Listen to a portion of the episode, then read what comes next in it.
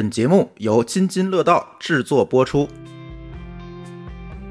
编码人生上线一年来送礼啦！过去的一年，我们收获了很多朋友们的关注，也希望未来可以继续给大家呈现更多更精彩的内容。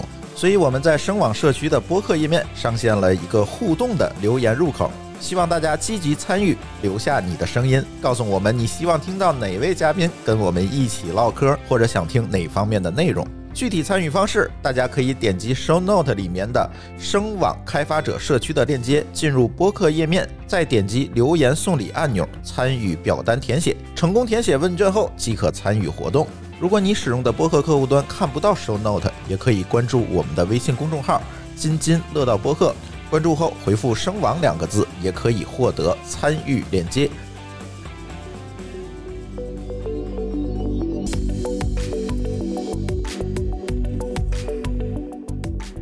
各位听友，大家好！你正在听到的是津津乐道与声网联合制作的《编码人生》的播客节目。今天小白没有在，那今天由我朱峰跟大家来一起聊天儿。跟我们一起聊天的呢，还有几位嘉宾。第一位嘉宾呢是来自中国 DevOps 社区的文艺，给大家打个招呼吧。大家好，大家好，也是紧张啊！哎，这个我们第一次上节目，嘉宾都挺紧张的，一会儿就好了。呃，第二位嘉宾是来自新华三的小林老师，大家好，呃，我是刘小玲。嗯，还有一个久未逢面的主播 葛总啊，大家大家好，大家好，你是葛总。嗯，这个典故大家应该不知道，没事这个好久没跟大家见面了，这回来到编码人生，跟大家聊聊。我们那个老本行的事儿，哎，对，跟张乐啊，跟跟大家聊一聊我们的老本行。我今天录节目之前还说了，我说这期节目可能不需要特别多准备，因为这些东西大家都太熟了。所以今天要跟大家聊什么呢？今天要跟大家聊一聊，好多程序员朋友可能都听说过，但是应用呢怎么样，或者用没用过，似乎都不太一样，参差不齐的这么一个技术，就是 DevOps。啊，它其实不是一个编码技术，它更多的是偏重于软件工程管理啊，偏重于去梳理你的开发流程等等。当然，这个我不专业了，那就请文艺老师给大家介绍介绍吧。什么叫 DevOps？DevOps 它跟敏捷还是比较沾边的。嗯，然后同时在 DevOps 呢，也在推崇这三步工作法。然后第一步呢，可能是这持续交付流水线；然后第二步建立反馈环；然后第三步呢，做我们的整个的组织文化建设。嗯，啊，基本上是这个样子。其实 DevOps 我们可以把它理解成一种文化，嗯，我们也可以把它理解成一种软件工程实践，嗯，我们一种方法论。我们对，我们还可以把它理解成一种方法论。通常来讲，我们讲 DevOps 更多的是从这三个层面上来去讲，嗯，但是其实对大家来说，可能更重要的是我们的工程实践部分。嗯，其实我们要说起 DevOps 的由来呢。我们也被称为敏捷二点零。那一点零是什么？先跟大家讲讲。一点零其实我们认为就是敏捷，因为敏捷是从二零零一年啊开始风行的，由十七位业内的专家提出了敏捷宣言。嗯，呃，那么其实敏捷解决的问题呢，是解决了业务和研发这个呃隔阂。嗯我们因为敏捷是把我们的业务啊变成我们的 PO 啊，Product Owner，嗯啊，我们的产品经理或者是啊产品的这种需求的负责人等等哈。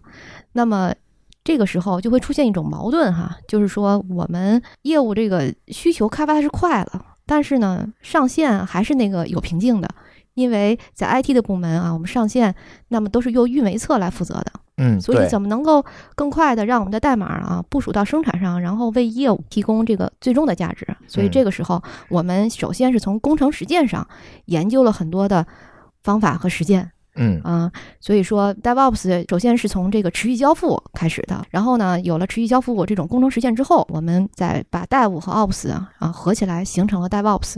所以，我们与其它说它是一种文化软件工程实践啊，还有就是它是一种方法论，我们不如称它是我们软件行业的一次运动。嗯嗯嗯，张总以前接触过 DevOps 吗？啊，我我接我倒是接触过，但是我的那个。可能不是从敏捷这个一点零升到二点零的。其实我们以前是跟朱总一样，我们以前做互联网项目。其实互联网项目在很多的东西发布时跟软件项目是不太一样的。嗯，它是一个持续交付，本身它就是个持续交付，没有什么所谓的一点零版本、二点零版本。要不你九九六怎么来的嘛？对呀。所以说，在持续交付的过程中，就涉及到不停的上线，用户不停的用到最最新版本，但这过程中就需要很多的像测试啊、运维的环节，去保证这个上线交付是稳定，还有是对客户来说，它的很多东西是透明的。嗯。但是呢，因为有的软件开发或者说是这个过程中会有存在很多的呃不可控的东西，也许在就是上线前一天才会发现很多的东西，包括这个。呃，测试环节之前很多不太强调自动化测试，包括这个测试完以后就是走很复杂的一些这种发布流程，也不是自动化的，就是不像现在这种所谓的 CI 就持续集成的概念提出来以后，它能在每一个代码的这个提交的时候就能自动的去帮你去做构建，去帮你去做一些呃。已经设计好的一些自动化测试，可能相对来说还有更专业的。但我说这层的自动化测试，可能还局限在程序员这块的那个单元测试这一层面上，它一些集合后面可能就会有对应的测试工程师介入的一些更系统化的一些自动化测试，以这个去做这个整个的检验，就大大的提高了人效。其实整个来说，另外的话就是，所以我们从敏捷角度来说，可能就觉得，哎，这套方式走下来以后，对于整个开发运维这个效果提升的非常好，而且能保证质量。可控性。对于程序员来说是种解脱，嗯，对于运维来说，相对来说它也不会那么复杂，或者是背锅了，所以相对来说感觉不需要运维，运维 还是需要。对运维其实角度要求的更高了，嗯，早期概念里运维就是网管。大网管的概念，但现在的运维其实就是运维开发工程师的更偏向开发岗了，嗯，本身上就不是像以前把它归到大 IT 这个范畴里了，嗯，所以这块可能是一个挺大的变化。到后面像 Google 提出来 SRE 啊这种，也都是针对可能互联网这个层，这个 SRE 应该还没有归归到敏捷那边吧？就是哎，对，给大家介绍介绍什么叫 SRE。呃，有听友也问过我，就是 DevOps 跟 SRE 到底是什么关系？DevOps 和 SRE 好像是没有明确的关系。SRE 其实是 Google 的那本那个对外开放那本书对提出来的，就是它是保证站点可用性，就是相当于是 Site Reliable 什么工程。安安吉对，完了之后，它是保证你我这个站点在就是相当我的服务是长期可用的，嗯，不会出现一些问题，各种各样的问题，就比如说我这个不会因为压力不够大，我这个出问题了，这其实就涉及到高可用，所以怎么处理高并发等于这些相关的问题，还有一些遇到一些风险的时候，我能做到这个相当于是，呃，比如说有个机房地震了，但是我这服务不停，这可能是多活这种，它可能就把很多的这个之前一直提到的这。这种运维方面、高可用方面的东西，就给它系统化、更条理化，再加上 Google 它的一些方法论在里头，其实做这块比较多。其实本质上，DevOps 和 SRE 我觉得没有太明显，但有可能 DevOps 是保障 SRE 的一个手段之一。对对对，我觉得是对对对对。因为你靠运维往上传东西已经不靠谱了，就是你必须先跑完测试，然后你再提交这个代码。人还是会犯错的，没错。作为 DevOps 社区的创始人之一呢，文艺老师能不能给大家，我刚才说了这么多是吧？能不能给大家讲一讲这个 DevOps 这整个的流程是怎么样子的？它需要先干什么，再干什么？它解决了什么问题？这个步骤里面到底都是怎么做的？其实最早像刚才给大家介绍，像三步工作法，嗯，然后第一步为什么要去做垂直集成流水线呢？其实也是刚才小文老师去介绍，我们要去把这个发布弄得快一些。然后之后第二步呢，他要去做反馈嘛，因为你只有发布快了，才会有反馈这件事情。因为本身反馈，其实在我的理解里面，反馈是一定能做的，只不过像互联网公司，它可以以及一些很多公司。就是它可以做到反馈更快，这个是有本质的区别。当快到一定程度的时候，它就发生质变了。所以我们为了要快，所以我们要去做这种流水线。然后因为快这件事情，所以后续可能才会涉及到一些关于文化的建设。因为快不可避免的，可能就会产生一些错误。然后呢，因为快。产生一些错误，我们要去包容它，所以我们会产生一些包容的文化，所以就这么一步一步的，其实就把这整个 DevOps 就建设起来。那一个一个的问，第一步，持续集成是什么？持续集成其实呃，咱要谈 CI 的话，呃，CI 其实主要是一个自动编译的过程，在这个的第一步，可能更多是比如说像我们使用 Git 呀，然后我们可以去做源代码的管理。然后通过自动的去抓取到代码，然后我们有一套编译环境，然后能把这个编译成一个可用的一个共件，再把这个共件给发布出去。嗯，持续集成其实主要是做这件事。小林老师有补充吗？呃，这里边应该有一个很重要的工具，另外一个工具啊，就是 Git 是大家非常通用的。另外就是应该有 Jenkins，它可以去自动的去做 build，嗯，然后把它我们叫做制品，嗯，然后关键是在于这个咱们的这些应用啊特别多，版本也特别发布特别频繁，嗯，所以后面应该跟着这个基础，就是我们的配置管理是非常非常重要的。所以配置管理是我们整个 CI/CD 的一个基石，嗯，这是持续集成，嗯，我理解的，也可能不完整。也就是说，我帮助两位老师翻译一下。呃，持续集成呢，实际上就是把你代码提交的过程和整个跑测试和发布的过程合二为一，通过机器自动化的来进行这个编译、上传这些操作。嗯，是的，是的，是的，嗯。但我补充一下，嗯，这个编译上传其实应该是一个测试环境，并不是生产环境，因为原则上在前一段就代码管理的一个层面上，之前咱们用 SVN 啊。吐槽一下，老高还在 又来了，我就知道你想说这个。但但是现在大部分都是 Git 基于 Git 的这些，不管你是 GitHub、GitLab 还是马云这些东西，嗯，就是 Git 本身它有一套，它为什么又好呢？它是因为在分支在做处理的时候非常方便，比 SVN 那个要痛苦的少很多。尤其是 SVN 遇到合板的时候会非常非常的痛苦，所以开分支比较方便。以后它其实，在代码包括就是开发、运维、测试，还有是生产环境的那个正式版本是，你就可以定不同的那种，像 GitHub 提的叫 Git Flow，嗯，就不同的流。因因为根据这个每个跟个组织的这个结构不一样，人员水平不一样，架构不一样，你可以用不同的流。大体上其实原则上就是说，我开发是在很频繁的一个环境，可能我开发是在自己的一个分支上去做，做完以后的话，我可能。会把我这个开发，我觉得可以放到测试，我会 merge 到测试的这个版本上。当我一 merge 到测试版本，这动作一发生的时候，测试版本就会自动的去做 CI 了。这个时候，就像刚才小林老师说的，可能 Jenkins 这边就开始通过那个 Git 发的一些 hook 呀，或者是一些这种像 GitHub 上的那种 action 啊，就会自动触发一些动作去做这种集成。集成完以后，它要编译失败了。OK，对不起，打回，嗯，整个全打回，包括给所有相关人去发邮件通知你这个东西没过去，嗯，你这个提效有问题。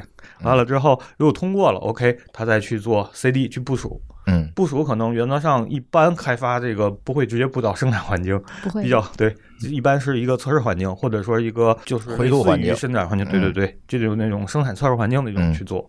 完了测试环境以后，再走一个从测试环境到生产环境的一个 CI/CD，嗯，就是一步一步迭代过去。这大体上可能是。目前比较通用的吧，因为有些就刚才朱总提到的灰度，这可能就会更复杂一点。包括就像类似于之前的 A/B test 这种似的，它可能是部分发布，部分不发布，完了再去迭代滚动，这可能后面就设计的东西就更多了，大概是这样。嗯，听上去还是把原先这个机械化的一个过程变成了一个相对来讲自动的一个工作流。对，其实是一个工作流，感觉是对吧？嗯嗯嗯。那第一步我们说完了，那第二步呢？呃，经历反馈环这一步，其实从我的工作经历来说，还是比较难做的。嗯，那我们怎么去定义这个反馈呢？那如果从程序员的视角，我提上去没打回来，那不就是反馈成功了吗？啊，是的，这是最粗浅的反馈。对对对。那我们可能更希望的是，在这个业务层面，然后能给到我们一些反馈。有的时候也会称 DevOps 是一个运动或者是一个文化，因为它可能影响的也不只是工程师这边，它也要影响这个工程师所在的这些企业，嗯，然后他们的这些业务人员，然后能够快速的把这个反馈给回来。所以在在这里面，其实可能用到的很多，它就是不只是工程实践，还有一些管理实践，就是如何把这个反馈环建立起来。这个可能每家公司都是不一样的。嗯，但是我们其实，在应用 DevOps 过程中，就是单纯的去给它去提速固然有用，更重要的，我们是要把这个反馈环建立起来，因为嗯，打通了业务层面，其实它才能持续不断的去提升我们的商业价值，这些产品的商业价值。嗯嗯嗯。啊，轮到我了。行，我说一下我理解的反馈啊。其实，呃，从工程实践上来讲，我们运用的非常重要的一个反馈的技术，其实就是监控。在 DevOps 工作三步法里边也叫做遥测。嗯，其实我理解应该是一个意思。那么我们现在所提到的这个监控，其实拥有非常非常多的呃工具来实现。因为我们要是去监控的话，其实从上而下就包括我们业务数据的监控。啊，这更多的是从呃业务运营的角度来看。嗯，另外就是我们的应用的监控，比如说我们应用是活着的，是死着的，对吧？嗯，包括我们一些微服务，还有是我们的这个日志的监控。我们开发要做很多的买点，嗯，如果他报了很严重的错误的话，那么这些也是需要开发去处理的。OK，它能够更好的去定位到具体是我们哪段代码出现了错误，然后再往下的包括我们的硬件，就是我们的服务器呀、我们的中间件呀啊这些，然后最底层可能包括我们网络设备的监控。所以要讲到监控的话，它是一个非常复杂的啊，也是。现在目前业内很多公司面临着监控治理的问题的一个环节，但是不可避免的说，这个监控技术的发展为我们 DevOps 的这个反馈这一环啊做出了巨大的贡献。因为我们可以，正因为我们更频繁的发布，所以我们需要更准确的定位到生产这个事故它出现错误之后，我们如何去解决，更快速的去解决。所以说，它是 DevOps 里面非常重要的一环。嗯，小林老师这么一说，我就懂了。我试着来理解一下啊。其实，接刚才我们说的 CI/CD，其实是在一个开发态和运维态的一个呃反馈的过程，就是我看我这代码能不能跑过。啊，我看我代码有没有成功的部署到环境里，这是一个过程。那么呢，后面的这个反馈环节，我觉得更像是一个获得它在运行态的时候的一些状态数据，包括可能还，比如说产品经理也参与到这个过程当中，产品经理可能会做一些买点来获取用户的行为分析等等这些东西，那可能会是在第二步的这个反馈里面要做的事情。嗯，我不知道我理解的对不对。嗯嗯，正确的，是的，是的。我有个问题，就这个环节，因为这块是我做我之前搭建团队最薄弱的就是测试环节，嗯，因为一直找不到太好的就是理想状态的测试工程师，或大家好像都招不到测试，我觉得测试回来单独聊一期节目好了，可以，就是说，我现在在做测试的咨询。啊，是吧？你看。对路，就是这块的话，就是像那种监控也好，或者是自动化手段，这都可以做到。就是说，在测试这个阶段，就是或者或者说反馈这个阶段，测试怎么去介入，完了之后，它通过什么样的工具很。好的去实现这种快速反馈，他把问题如实的反馈给开发这边，或者是反馈给这个所谓的 project owner 这块儿，他们这块有什么好的东西，或者是从成员角度来说，就对工具就是系统有什么好的系统或方法论去做一个比较快速的，而且比较简单的那种去做这种对接。这是一个好问题哈。其实现在在测试界，嗯，有一个非常好的实践叫做测试右移。嗯，右移对，大家都知道测试左移要移到开发侧，但是其实还有一个实践叫做测试右移，因为测试本身它是连接开发和运维其中的一个，就是它是中间的环节，而且测试本身它对软件的运行。就上线之前的运行状态，他是非常了解的，功能他也非常了解。所以说，现在大家都提倡，就是让测试工程师啊，他们去学习更多的一些啊监控的这些手段，能而且能够在上线的时候哈，或尤其是刚刚上线的时候，能够去啊帮助我们的运维工程师能够去定位这个错误，能够把他们在测试环节中遇到的这些啊积累的这些经验，能够帮助运维啊去更快的反馈给开发。嗯嗯，这个是测试右移的一个实践，嗯，能够。我总感觉灰度发布也是一种测试，只不过更优。对对对，灰度本本身也是一种测试，没错。对，嗯，那其实对测试工程师。就是咱以前理解测试工程师的概念，可能更多是黑盒，对吧？就点点点做功能的那种机械化的。就是唯一再进化一点，就是说让测试参与到前期的那个设计、产品设计和产品东西，及时的把测试用力也好、场景也好，这些都同步出来，同步出来。嗯，等于现在您在说的就是相当更偏向白盒了，我觉得，对吧？怎么说呢？其实这个更多的是在于一种提倡啊，然后它不光是说我们是技术上的，它也更多的是在于管理方面的。嗯嗯，其实技术和管理都包括，就是怎么样的，其实把我们测试工程师的这些技能，你更好的去把它利用起来。嗯，因为测试它也分很多层，对吧？对，嗯，是。大家都知道这种单元测试啊、结果测试啊，包括自动化测试啊、什么验收测试等等。对，所以说，其实，在企业管理中，我们不只是说我们技术实践上怎么样去做啊，也是从管理的实践上啊，我们怎么样去把测试工程师这些经验啊，更好的终极的目的就是快速的定位错误。这里边我提的一个观点，整个在 DevOps 过程中，其实自动化测试非常非常重要的。嗯，但是有的时候我们找这方面的人才，或者说甚至说找找这方面的咨询顾问都非常非常难找。有的时候，像我从这个企业的视角，其实我倒推荐大家，就是上来的时候可以先入手，先上手再说。然后这里里面，其实大家其实主要就考虑，比如说我在写，哪怕我写一个自动化测试，它只要能给我带来价值就行。我上来也不用去考虑，比如像什么呃这个覆盖率啊，或者是什么之类的各种各样的指标，因为那样的话，可能上来大家都会比较有压力。所以大家可以把这个测试这个事儿就当成一个质量需求。就是它本身其实它也是一个需求，就是像这个我们好看的东西，它到底要多好看？那自动化测试我们也不要追求它一定要多么的强大，哪怕它写三五个测试，确实是能节省到我们人工了，其实这就已经可以了。我们可以依据这个企业的自身的情况，然后去选择我们到底去写多少。就这样的话，我觉得其实企业会更好上手一点。嗯对对对，我也总觉得这个追求测试的覆盖率，有的时候往往只是一个想象当中的。对。完美的世界目标，软件的复杂度越来越强的话，其实是还蛮难的。对对，是，这是一种洁癖。对，是，关键就是你付出多大的代价来满足你的洁癖的问题。是，对。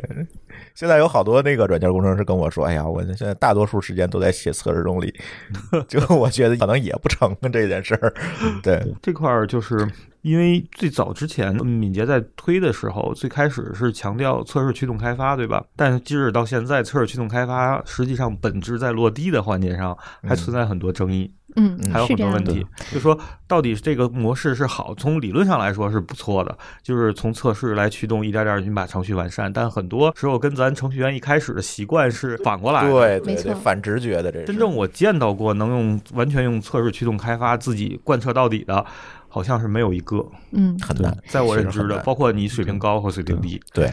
其实我是在有一些项目里面，我是刻意的自己在写测试驱动开发。有两个项目，因为本身就是一个是我自己写，然后另外一个是我带着同事写，然后后来就是从头到尾去，对对对，做 TDD 啊，做结对编程什么的。这其实说实话还是一个挺难的过程。但是还是从刚才这个商业角度去考虑，有的时候我要去考虑这一个方法的投入产出比。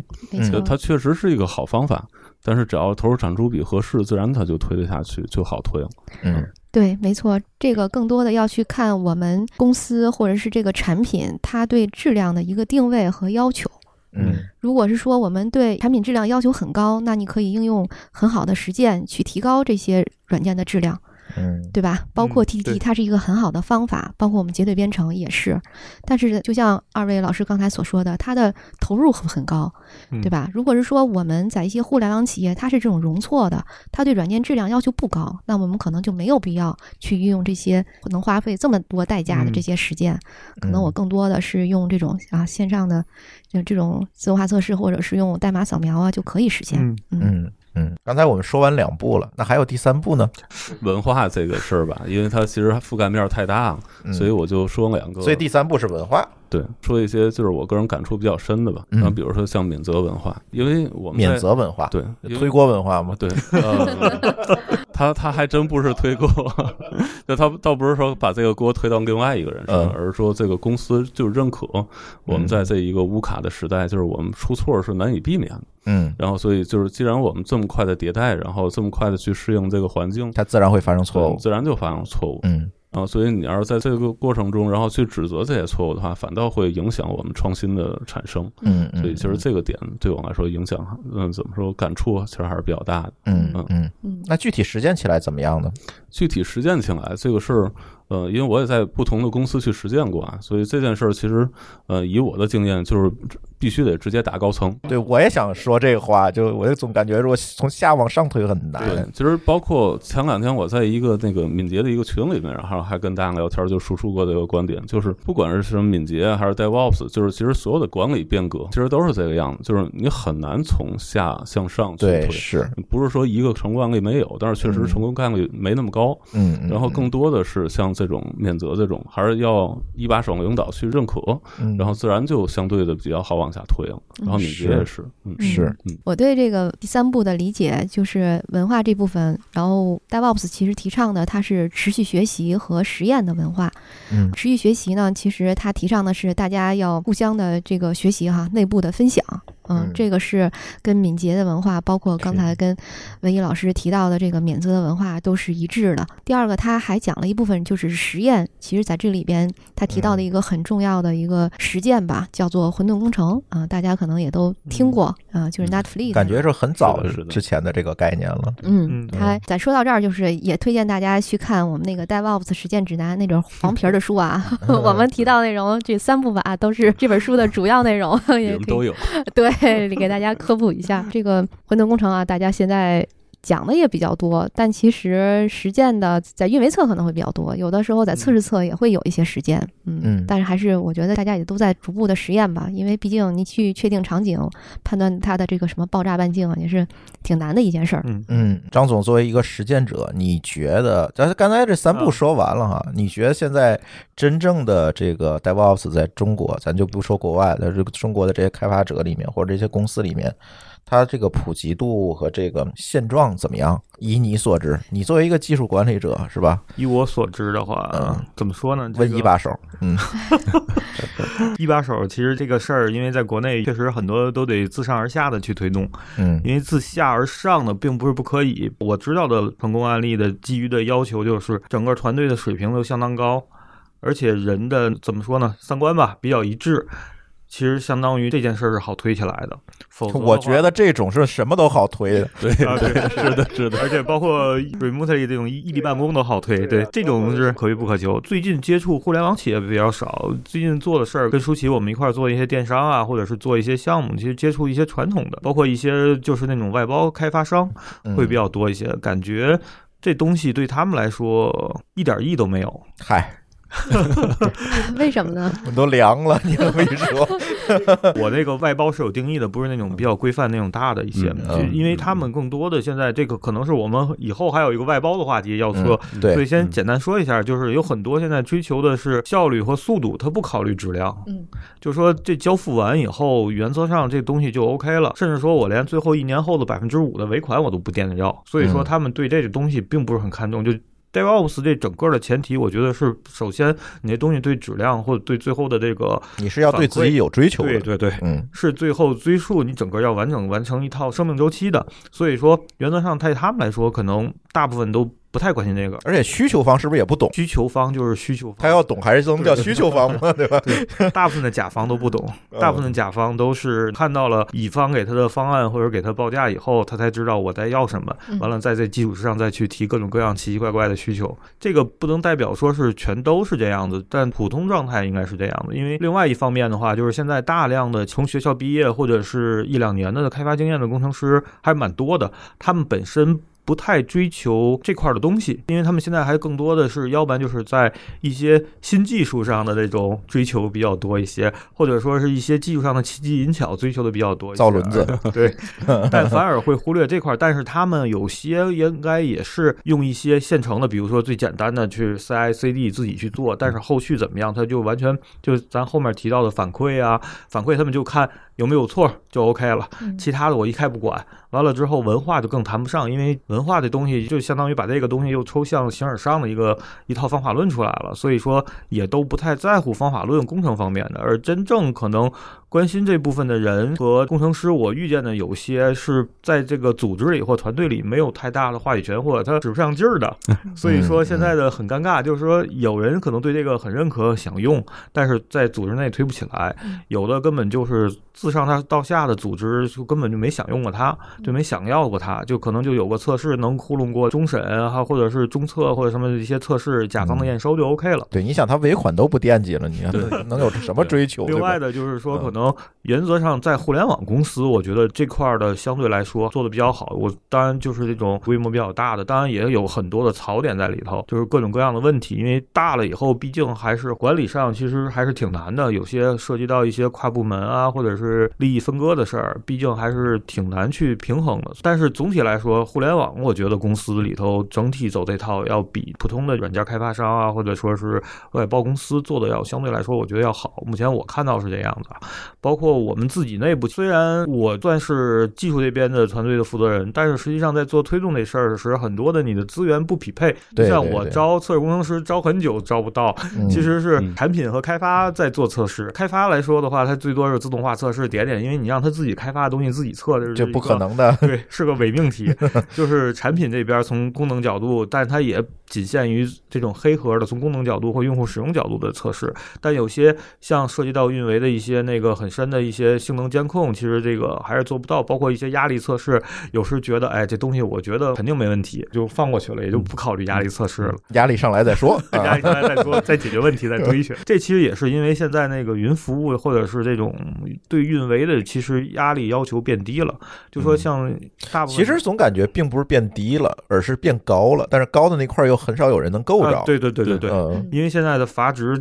就比以前要高很多。以前讨论的是 C 十 K 对吧？是，现在 C 十 K 已经不是个问题了。对。我堆嘛，对啊，我大不了堆嘛。所以说，以前是通过改程序来压榨机器的所有最后一个硬件性能，现在是通过加机器来弥补人的手潮。是的，太对了。所以现在很多就是不好弄，我觉得，就是从本身有追求的一个程序员或开发人员来说，我觉得他对这个理念应该是非常认可，我认识的。嗯，其实刚才张乐老师其实提到的是。就是 DevOps，它第一个是为什么大家觉得落地起来实践这么的难？不光是说我们现在的一些中小企业，因为我是做咨询的啊，我们团队也做 DevOps 的这个工具和咨询，我们都有。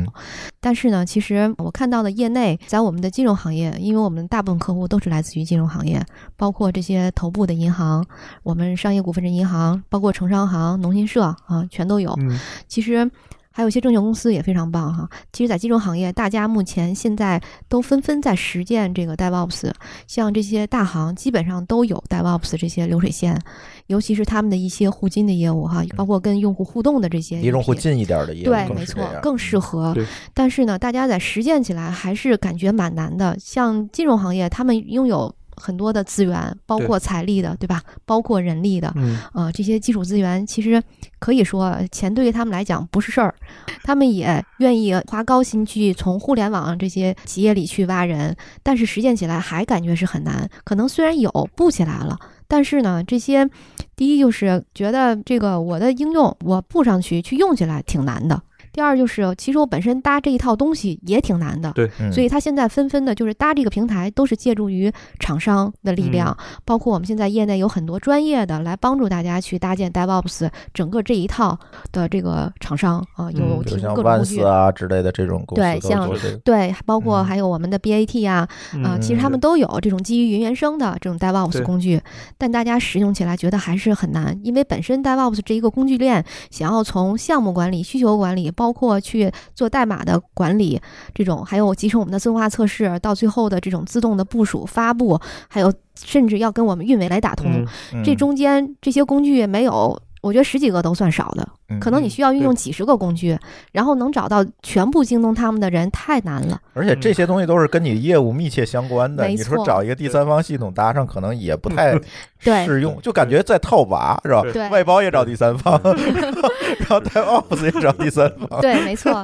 所以说，从工程的这个落地实践起来就非常难，而且就像刚才朱总讲的，都是要跟企业自身的情况相结合，所以企业本身搭 DevOps 流水线都。都是要去做定制化的开发，嗯，很少是说我能够去买一套成型工具上来就用的，基本上没有，嗯，这是一个难点。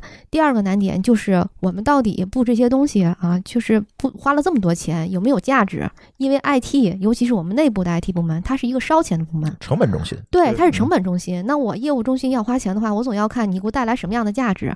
但其实呢，我们流水线更多的是从我们 IT 内部发起的。对业务来讲，其实他不关心你到底用什么手段、什么工具、什什么技术来来让我上线，对吧？对。那么更多的是说啊，我上了 DevOps 流水线，原来你一需求你半年才能看见，我现在我让你一个月就能看见，你钱掏吗，对吧？对。更多是从这方面，但是其实花一大笔钱去说服业务或者说服我们的 掏钱的甲方，其实还是挺难的一件事儿。是。所以我认为就是在企业在应用 DevOps 的时候，第一要考虑它应用的这些价值和场景，另外一个就是要考虑它应用的这些实践啊，并且要找到一个好的供应商。嗯，懂了，这是广告时间。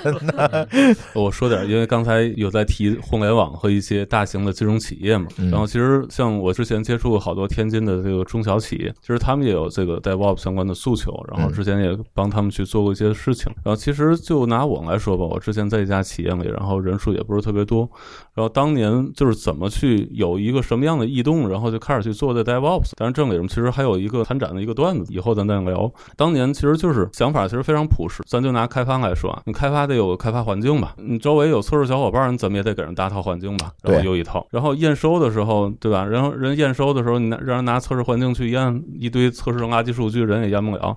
你给人搭套验收环境，嗯，这不过分吧？嗯。然后最后你还得来套生产环境上线，然后就四套环境。如果说这个系统，咱就假想，你就是一套完全是一体的系统。然后这就得部署四个程序，现在大家可能看到更多的是前后端分离，这就八个，然后还别提微服务，你就一整微服务可能就就用两位数，所以你这么多的系 统，自己搭个集群吧，对呀，你再自己搭个集群，这不就要命吗？所以就是你这么多系统部署的时候，你总得找个自动部署吧。所以这个时刻就是它根本就不是说人工部署能干得了这个事儿，嗯，因为我们当年有一段时间还真就人工，后来给那个人工部署那大哥直接就给累辞职了，他他都天天跟那上传。对，所以我们当时上 Jenkins，其实这个特别朴实，嗯，就是不就是为解决现实的问题。对对对，就不想让这大哥那个就是太辛苦，就想让他挣点回家，知道吧？所以就 就最后就上了这个 Jenkins，然后后来就把这个整个 DevOps，咱都别说 DevOps，就是把这个流水线，就是基本的一个流水线的一些。节点，嗯，然后就搭上。其实这个阶段你做只是第一步，对，只是第一步。其实有的时候入门的时候，大家上来先别考虑太全，因为包括李什跟刚才咱还没提到安全的事儿，对吧？那个也是一个大片儿。然后所以就上来的时候，我们就先解决一些运维的一些身边的一些小事儿，然后先把这些可以自动化的地方做起来。其实这件事儿就不一定有那么难。然后现在我们就找一个工具。像 Jenkins 或者现在好多云服务什么的，就先用着呗。然后呃一点一点的，然后看这个组织接受的能力以及这个员工个人的意愿，然后再一点一点往上加其实就行。嗯。然后其实还有一个是，还有一个就是刚才咱说那个，呃，有点凉啊。我我补一个比较热的话题。哎。其实现在有时候有些企业里面，像甲方也开始扔。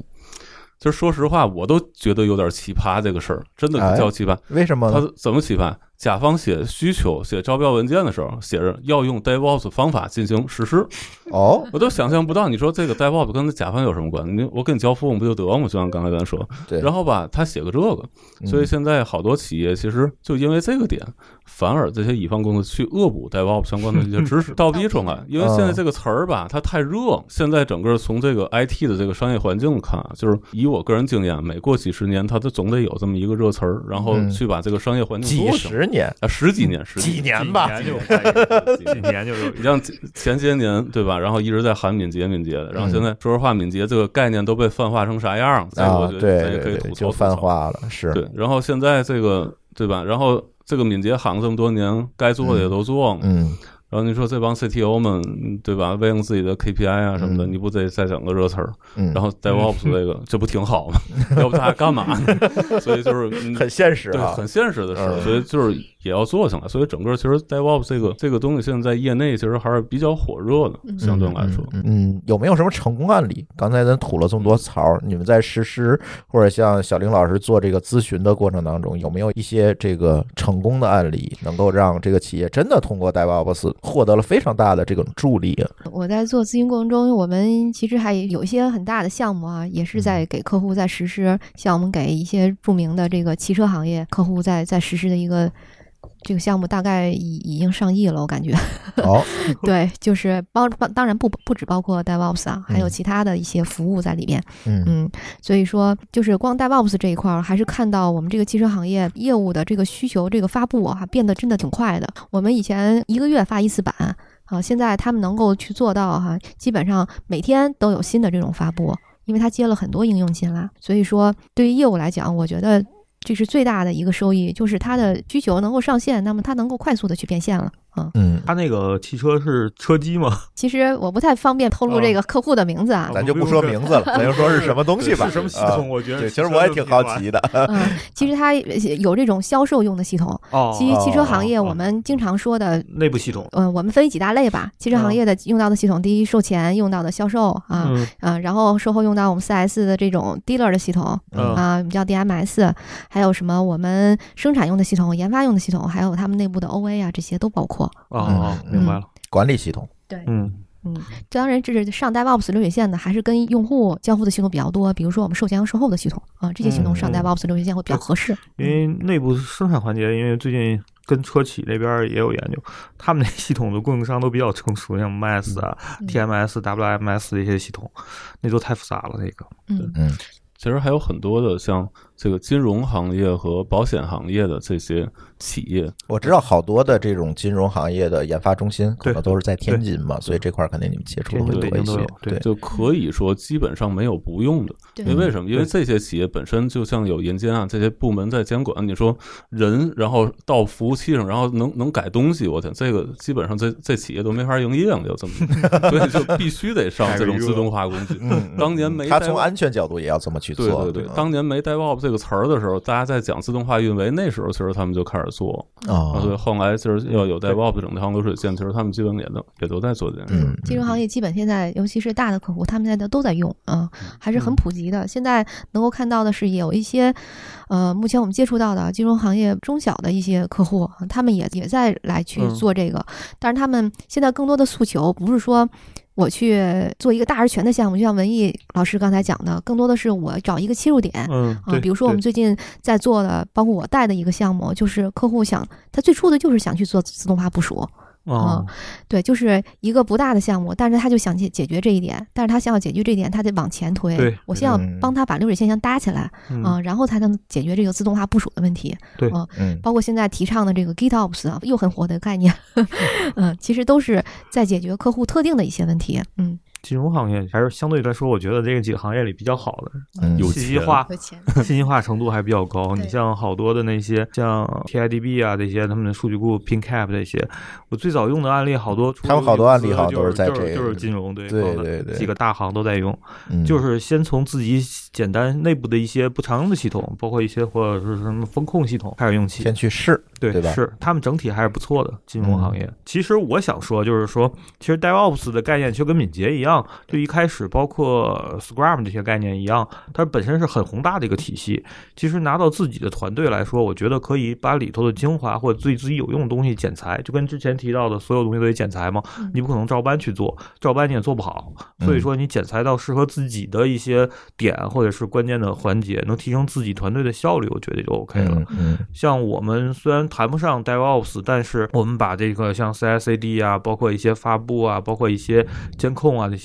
能自动化的部分都自动化了，这样的话，它很多的在开发运维，我们没有测试，我们就还在这种简单的我们能覆盖的测试都基本能做到，我觉得就能把我们这个效率做的比较高，而且发布的时候相对来说的稳定性和可控性也会比较高，所以这就够了，因为我不需要整个 DevOps 啪放到我的团队上去做，而这也不现实，所以我觉得好多团队其实可以这么去考虑，因为我看到小的一些外包团队也好，或者是纯的一些那种小的开发团队也好，他们其实更多的也都是，并不是可能从 DevOps 上层开始往下去说，我看到有好 DevOps 这个概念了，完了我再去剪裁，而是可能从一些朴素的那种东西上，就往两边从底向下，就是我说理念上的从底向下去靠。其实你会发现，哎，到上层可能有个更宏大的方法论在罩着我。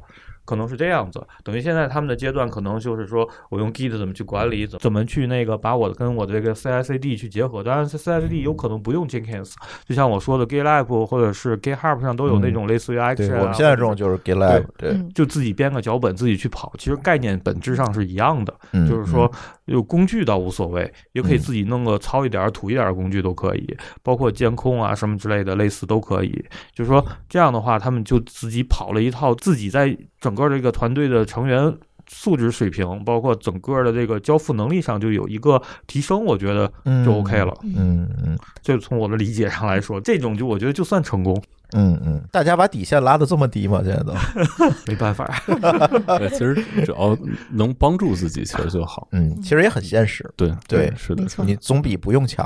对，那现在去推这些事情，像小龙老师现在在做这种咨询，在推的过程中，你们主要遇到的阻力是什么呢？其实主要遇到的阻力，第一是来自于客户的这个。我们先得给客户来讲，DevOps 都包括什么？其实就像今天一样，对，先得把呃我们的这个呃方法论啊，包括我们的工程实践部分，我们的工具技术啊，就是都得给客户先讲明白，讲明白。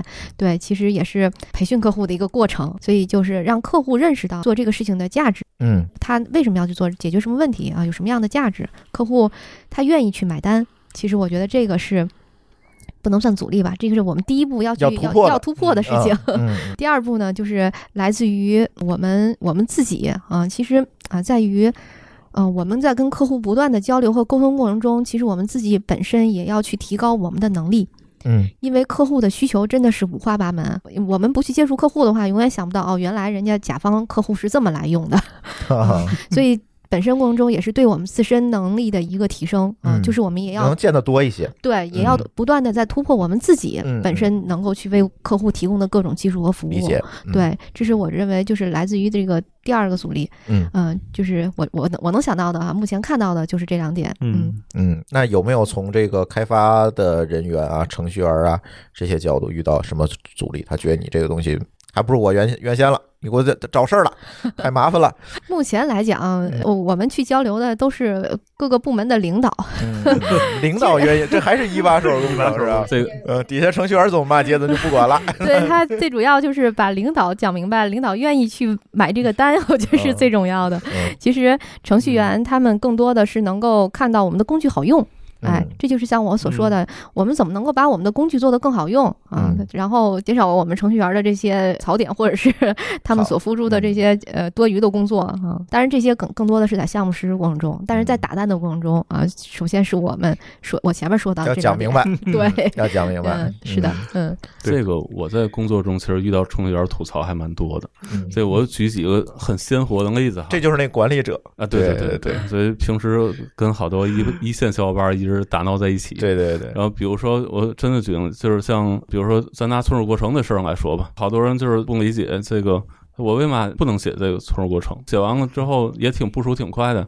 你说你拿拿这个 DevOps，然后持续的能够把这个代码发布上去，我直接把数据库开开，然后改一下存储过程，我比你还快呢。对啊，所以就遇到好多这种问题。这个跟个人对软件工程的理解其实也有一定关系。去写，咱不是说存储过程有多么的不好，但是在某些场景下，它确实是做工程实践相对困难一些。包括它像它那里面的代码怎么去管理，然后其实也都会比较困难。好多企业已经不推荐做存储过程了，对对，就就是因为这个原因。其实基本上在我的那个团队，就是所有的数据库对象，就除了表以外，其他的都不能有。哎，对，不是说完全不能有，但是基本上你使得审批一下，然后确实是实在不行了，必须得用，然后咱该用也用，其他的就不行。然后还有那种，我们还遇见过那种吐槽管理代码的，那可能都无法想象，就是他们之前怎么部署程序，知道吧？在服务器上，然后装个 IDE。然后直接在上面写代码啊？然后对对对对对，就这种企业我还真不是见一个两个，好几个都这样，就是真的可能都见了十几个。就是 Windows Server，然后装个 IDE 在上面，然后装一个 Visual Studio，你知道，然后 点带对对对点带点带，不 Visual Studio，而且还是那个二零零五之类的。嗯。然后真的是越老的版本越见的越多，然后到那儿写一个代码，然后这个 Run Build 一下啊，都哦对，那个他都没 Run Build，就是点一下那个三角绿三角，然后就发跑起来了。对，然后他那个 IS 部署的那个网站的那个包，就是那个代码包，所以它基本上运行一下，在网站就发布。有人说：“哎，你看我这多快啊！” 惊了，这个说实话，这真有点作死，是吧？但是其实确实有这么干的，然后而且还不是一个两个，所以这些真的就是得系统性的给他们去讲一下软件工程，或者说让他们去体验，然后现代软件工程的一些魅力，以及现代软件工程给我们带来一些便利，然后他们才能从感觉你干的是大学老师的活儿，对，就因为没办法，就是各种小伙伴，啥人都有，野路子太多。对，嗯。张总，你经过这么多公司了，我觉得你这个心路历程蛮长的，我是知道的啊。来给大家分享分享，让大家开心一下。其实相对来说，我这边还好。我觉得从这种决策上，技术战也好，或者是技术相对方法论的决策上来也好，我觉得我一直还是相对比较宽松的，有一定的话语权，而且有的在一些点位上，我是有绝对的主导权的。但是呢，就是其实还是我觉得最大的问题还是人的问题。嗯，就是很多的东西你在推行时一把手。工程是可以，但是你下面的人不给力也是很纠结的。就是说，他们用来用去可能会觉得比较麻烦，又会用回去。因为有些东西它在短期内的见效不是特别大，而且本身它就像刚才文艺说的，他用惯了一个东西，而且用的非常熟。虽然那个东西不好，但对他来说是非常好。你让他改变到一个正规的流程，而且又给他增加了很多的环节，审核、审批，一步一步去让他去走，他其实就很困难。而且他们其实最大的一个问题，我觉得还是一个就是说，出现这种场景比较多的就是遗留系统很难去动，只有个别人才能去动的那种系统，而且他尽量都不要去动的那种系统，可能这种比较多。另外一个就是说是软件的复杂度和规模还是小，它无所谓，出了问题我也能分分钟给你解决。所以说它会就也没有这么大使用量，对对对，所以但是你要放到这种互联网给很多人去用，或者说这个产品本身有很大的这种压力强度的话，我觉得包括它的业务逻辑，甚至说很复杂，我觉得不可能这么干。就如果这么干的话，就是说是比较作死。就像最早期就是 GSP、ASP 是大部分代码就是它不是抽在后端，有后端的时候还都写在前端页面的标签写，那个简直就是疯狂了。我觉得，就大家经历过的人可能都懂什么叫面条代码。啊，什么叫这种很恶心的代码？你这都基本上你就接了手以后，你就没法改。大不了我把这功能重写一遍就得了啊！对，我也不改了。对，不是程序员都愿意造轮子，而实际别人改不了。对，没错。所以说这块的话，其实就是很多就随着变迁以后，觉得现在比较好的就是大家的整体的这种水平感觉明显比我前几年起点高了。对，对新东西，包括尤其是工程化的东西，接受度会比较高。以前对工程化这个概念根本就没有，就还是纯粹的就是写码代码、写程序，我怎么把程序写得好，写的那个特别的牛逼，让别人看不懂，这个是最高境界。嗯就是所以说，我一直老吐槽 Ruby 语言就是这样，有时候经常经常写出来一个自己都看不懂的东西出来。最后，相对来说的话，就是现在，因为大家都意识到，我这个东西写完以后是可能会一个是会给别人去看的，一个可能就是说这东西不是我一个人能完成，需要大家协同去完成。这个时候的话，它可能这个工程化或者说怎么更好的与人配合，就会。有一个意识，有一个浅概念了，所以他们在做接受很多工程化的东西。随着，而且现在本身前端技术也好，以前前端是个工程化的坑，现在就是前端其实随着发展，基本都填上了，也特别把工程化这跟后端一样，就工程化的，而且走的有时比后端我觉得要靠前，对，还要还要多，玩的东西也更多。所以这块就是大家普遍都有这个意识了。所以整体来说，现在我感觉，甭管它践不践行，DevOps 或这团队有多大，至少一个人时他也会考虑这些东西。对，所以我。我觉得这东西现在其实环境上要好很多，嗯，但是就说。刚才提到，就说就是这个 DevOps 对开发人员，就程序员写代码的有没有影响？我觉得原则上来说不会有影响。对他们来说，其实能正确认识到这个事儿，不是把这个当成一个很挠头的工作的话，一个营生的话，我觉得还是很乐意接受的。但是如果就是应付差事，就是粘贴拷贝，就像很省事儿这种，这可能对他来说确实不太适合。嗯，原则上来说，这个可能比较考验的其实是在运维环节，我觉得会因为大量的其实。脱开了开发环节，因为很多都涉及到工程工具的部署，还有后期的一些这种维护，还有监控。这其实更大的范畴是在运维这块儿。其实运维的就变成那个兜底的了。是对他的工作量，或者是他需要涉猎的知识，其实就会比较多了，不像以前单纯的就简单的。嗯，还有测试方面啊，对，测试测试他是招不着嘛？其实我是感觉这个整个 DevOps 这不断的推广的过程中，其实包括这个测试和运维，现在基本上这两个岗位已经开始显现两极分化的这个感觉。比较行的那一波人，基本上开始去接触自动化呀，然后因为他可以通过自动化，然后去大量的去做这运维的工作。然后像之前的这些基础运维，尤其是这个之前有时候我们看到对网管、桌面运维什么的这些岗位在逐渐。的在消失，因为这些大部分都被机器取代了，所以这块没办法。但大 IT 还是需要的，在企业内部，就是本身我觉得还有一个误区，我觉得在大多数包括招聘时候也发现了，就是大家分不清 IT 和运维，现在是就是好多岗就是网络运维工程师和什么，在有些传统的这企业里修电脑那个，对，视为是一个岗，嗯，就是说你什么都能干，你能修电脑、弄网络，你也能支撑到桌面，也能支撑到那个底层的服务器，包括这个这人得多牛逼啊！就是那个招聘的岗位，就确实好多还是分的不是特别细，嗯，就是实际上运维，你要看到大的公司，就是相对来说互联网也好，或者刚才提到那种金融行业，它都把这些岗就会定的非常细了。嗯，没错。这时候其实就把这个岗位本身，你看它的 job deal，你就知道这个岗位到底是干什么的，就会有比较清晰的印象。我觉得好多。同学在招聘的时候，在不清楚的时候，最好看一下大公司对应的岗位，嗯，你才能知道自己到底要干什么，而不是说我过来我就说，哎，你我什么都能干，完了之后。什么确实都能干，但什么都干不好，干不精。现在对人的要求，其实因为我们的技术和工具发展的也太快了，而且现在呈现的一种复杂度和多样性，呃，也是特别的，就是复杂度特别高，多样性特别大。所以说呢，对于人的要求其实是更高了。所以对于企业来讲，它需要把这个分工做得更细，因为这样的话才能招到合适的人。比如说我们桌面运维，对吧？你这个更多的是我这个修修电脑啊，办公的这些设备啊，是吧？装个软件儿什么的，这些都有。专业的这个工具来帮助大家，所以点点可能就可以了。那么对于我们底层的，真的要配合我们 DevOps 这个流水线这些工程师来讲，那你可能你 Linux 啊、Shell 这些技能，还有我们其他的很多的工具哈，这些配置管理工具你都需要会，都需要去掌握，甚至包括监控。那你监控可能又是另外一拨人，包括你去用普罗米修斯啊、Zabbix 啊这些工具，对吧？ELK 这些全部都不一样啊。所以对于大家来讲，其实如果是说我们刚毕业，的一两年的学生啊，应届毕业生，我们可能要去更快的找到自己的兴趣，找到自己的这个定位。在学校呢，可以多了解一下我们现在的这个技术和工具。那么，对于我们已经步入我们社会，然后进入到企业工作的人来讲，更多的是我可以。多方发展，但是这是初期的，在后期一定是找到自己专长的一个领域，深度的去挖，这样才能在这个行业里，我觉得走得更远。更重要的是，大家都得去持续的学习，就像我们 DevOps 提倡的这个文化一样，持续学习，这个才能是跟上时代的发展。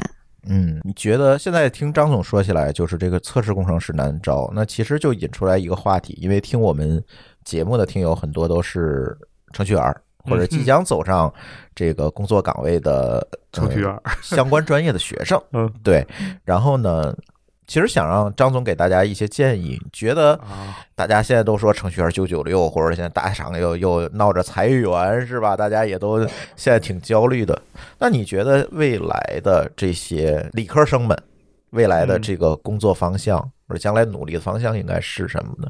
当然也是基于我们今天 DevOps 这个大的语境之下哦。嗯，这我觉得这个东西我不能给你绝对的定义，我觉得每个人不一样啊。嗯，就是理科或者是工科。都无所谓，我觉得，甚至说文科，因为我还遇见过，我之前带的一个小孩是学英语出来的，哦是文科生出来的，但是现在做的还不错，文档看得好。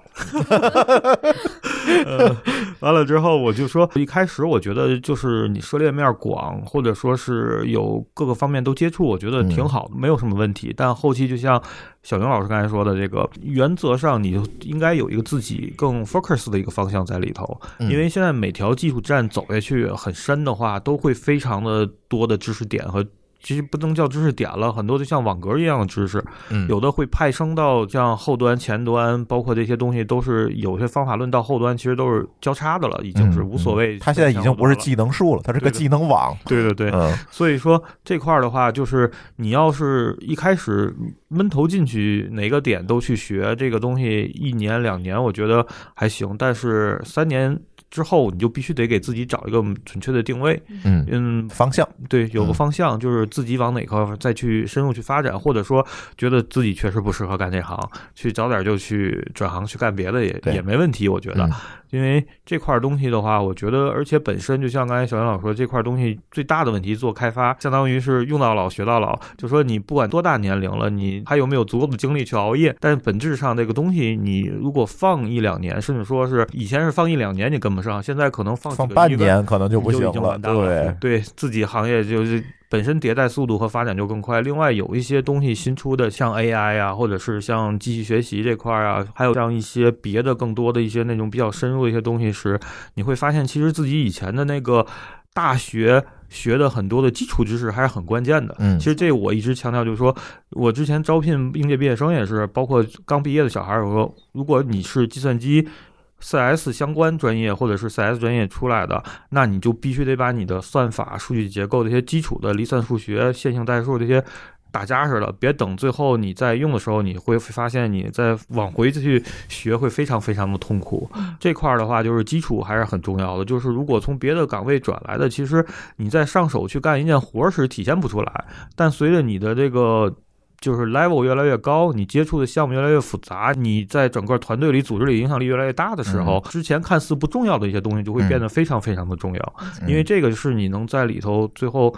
能走得更远、走得更长的一个很关键的因素，所以说这块儿我觉得就是甭管现在的小同学对现在眼花缭乱的新技术多么的追求，多么的感觉很炫酷，我觉得基础一定要打牢，嗯，因为否则的话，早晚你这个你的短板是很致命的，就是你的职业的天花板，嗯，没错，嗯，基本是这样，是的，呃，我接着张总的说哈。然后，其实我们需要像张总、张总一直在说，我们需要有一个领域是要比较专的。嗯，其实这个也是 DevOps 里其中一个理念。然后，因为在敏捷里面，其实最早提出叫一专多能。然后，像 DevOps 里面，它比这个要求又更高一点，叫什么数字型人才，就是你得有好几个专的。但这个前提是一定要有一个先有一个专的才行。嗯嗯。所以在企业里面，就是刚开始那几年，然后是在再其实再再往后走的话，其实也需要就是其他领域多学习一下。像刚才小龙老师提到的终身学习这件事情，因为再往上走，其实企业更希望说这一个人能够端到端的去帮我解决事情。哎，然后，因为尤其是对于一些就是中小型企业，因为本身这个团队可能人就不是特别多，嗯，然后所以你如果要是一个多面手的话，可能会更吃得开一点。所以这个时候，当他的领域相对比较多的时候，可能相对更好往上走，而且这个整个从企业的管理成本角度也会比较低一些。我在这里吐个槽啊，也抛一个大槽点，就是现在真的我是觉得我们行业内部像这个前后端分离这件事情，就是某种意义上啊，这个是一个工程上的一个。非常大的一个进步，嗯，因为它前后端分离之后，两边的工程都特别好做，都比以前更好做。但是从管理角度，这个真的是一个挺大的一个退步，嗯，因为我们现在其实企业里面更多遇到的就是，啊，我自己标榜我是前端公司或者后端公司，然后你让我去哎写点另外一端的，我就觉得我自己我觉得都被玷污，就那种感觉。然后推荐全站工程师，对对对对。然后但是从企业角度，更你去把这个。工作给我完成了，你别告诉我说要是结果。对对对，你别告诉我什么接口写完，然后那告诉我我我界面写完，结果老板说哎行太好，结果一看没对，然后然后什么都什么都没完。你看分离也带来了割裂嘛，所以就是还是要多学一些，然后呃到一定阶段，然后其他的也都会一点，可能也会比较好。嗯嗯。刚才我们从这个宏观的角度上，或者从大面角度上啊，然后我从给大家这个呃小伙伴们，然后提几个方向。其实从职业上。来讲，我们 IT 现在分的还是很细的，嗯啊，我们包括我们的产品经理啊，更多的是需求方面，他可能对于我们的代码啊，然后测试技术啊，可能要求没那么高，对吧？然后另外呢，就是我们测试工程师啊，嗯，也推荐大家学，尤其学计算机的啊，刚毕业做点开发，嗯，看看自己越爱不爱写代码，哎哎，然后再去转，其实非常好转，无论你看看自己适合不适合，对，没错。然后自己哪怕你写半年，你对软件这个。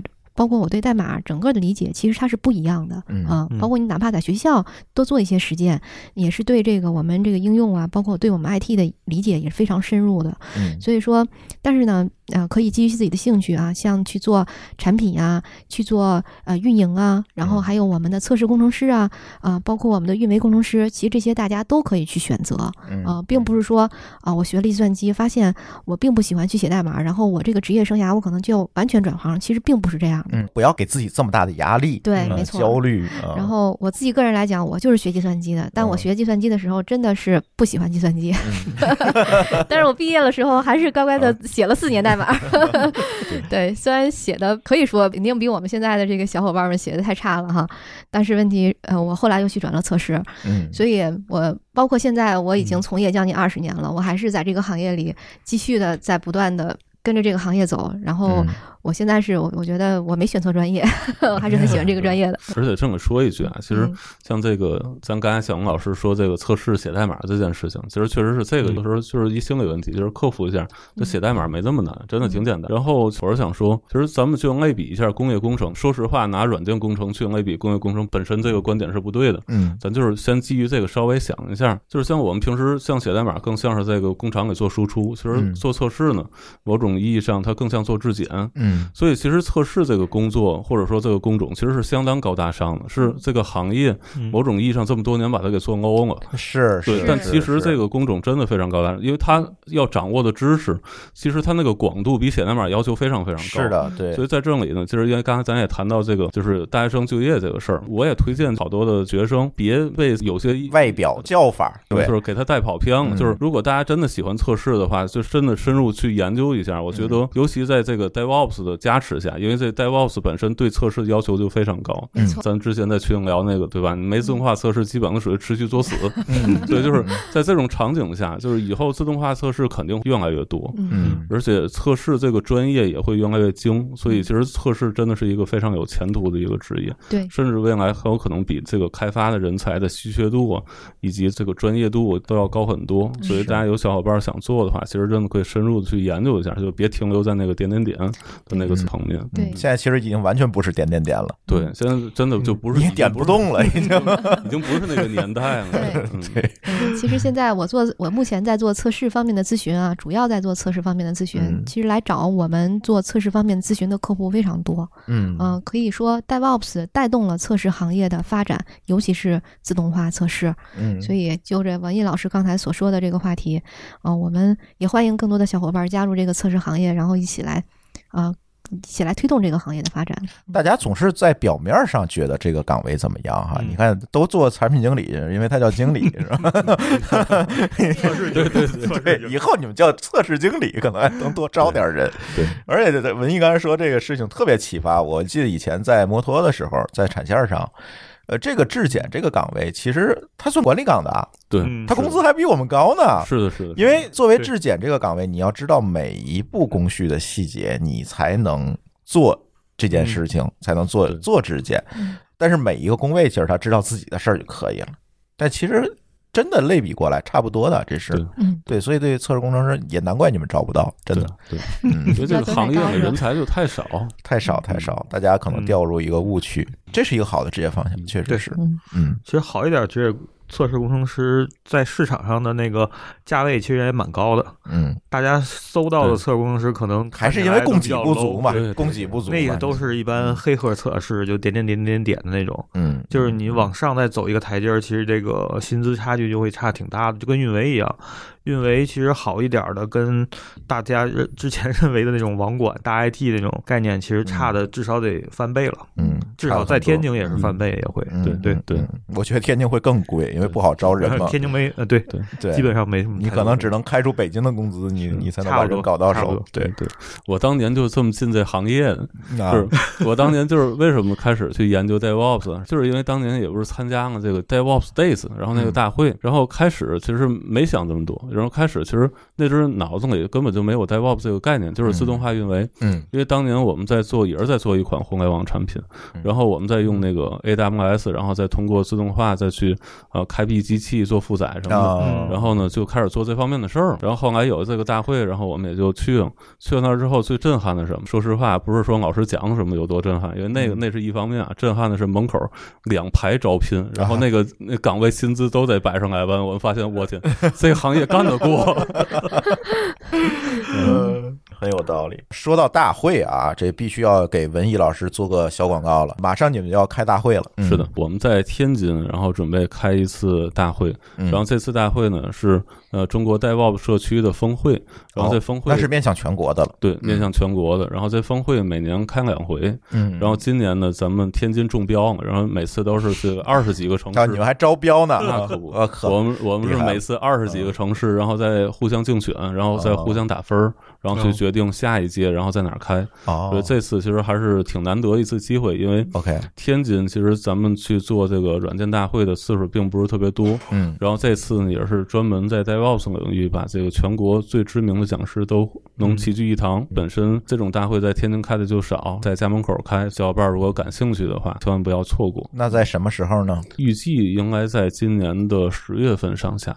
十月份、八月份到十月份，对，其实主要还是看咱天津疫情的影响。天津疫情没问题，主要是看外地。是的，是的，是的。对，就老师倒是甭管怎么着，说肯定能得得给他加过来。然后咱天津的，因为本身这次大会其实机会很难得嘛，嗯，你好不容易在天津办一次，对，嗯，说实话不想办纯线上，我们想线上线下都办。对我现在感觉这个大会啊，你完全全线上也不行，对，真不行，大家少了这个销售的这种气氛，对，真的不行，对。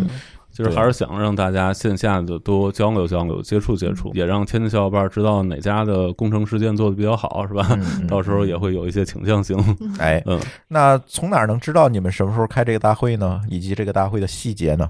目前很尴尬，是吧？对对，因为因为目前其实我们这个官方的宣传渠道还没出来，所以大家多关注一下津津乐道吧。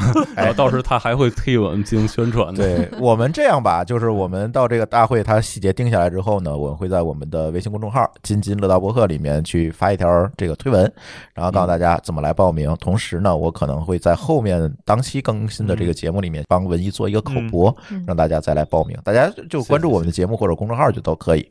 对对对，好的好的，谢谢谢谢。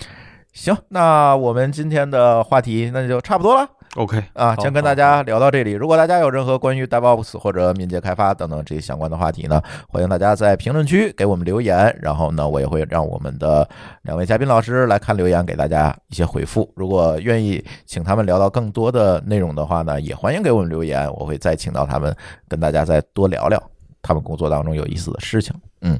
好，那我们的这期编码人生就先跟大家聊到这里，感谢大家的收听，我们下期节目再见，拜拜，拜拜，拜拜。感谢您收听本期节目。本期播客节目由津津乐道制作播出。你也可以在我们的官网 d a o 点 f m 找到我们的更多内容作品。如果您喜欢我们的节目，欢迎在微信、微博、朋友圈等社交媒体转发分享。您的分享对我们而言十分重要。如果您希望与我们互动，可以关注我们的微信公众号“津津乐道播客”。天津的津，欢乐的乐，道路的道。在关注后按提示操作即可加入我们的听友社群。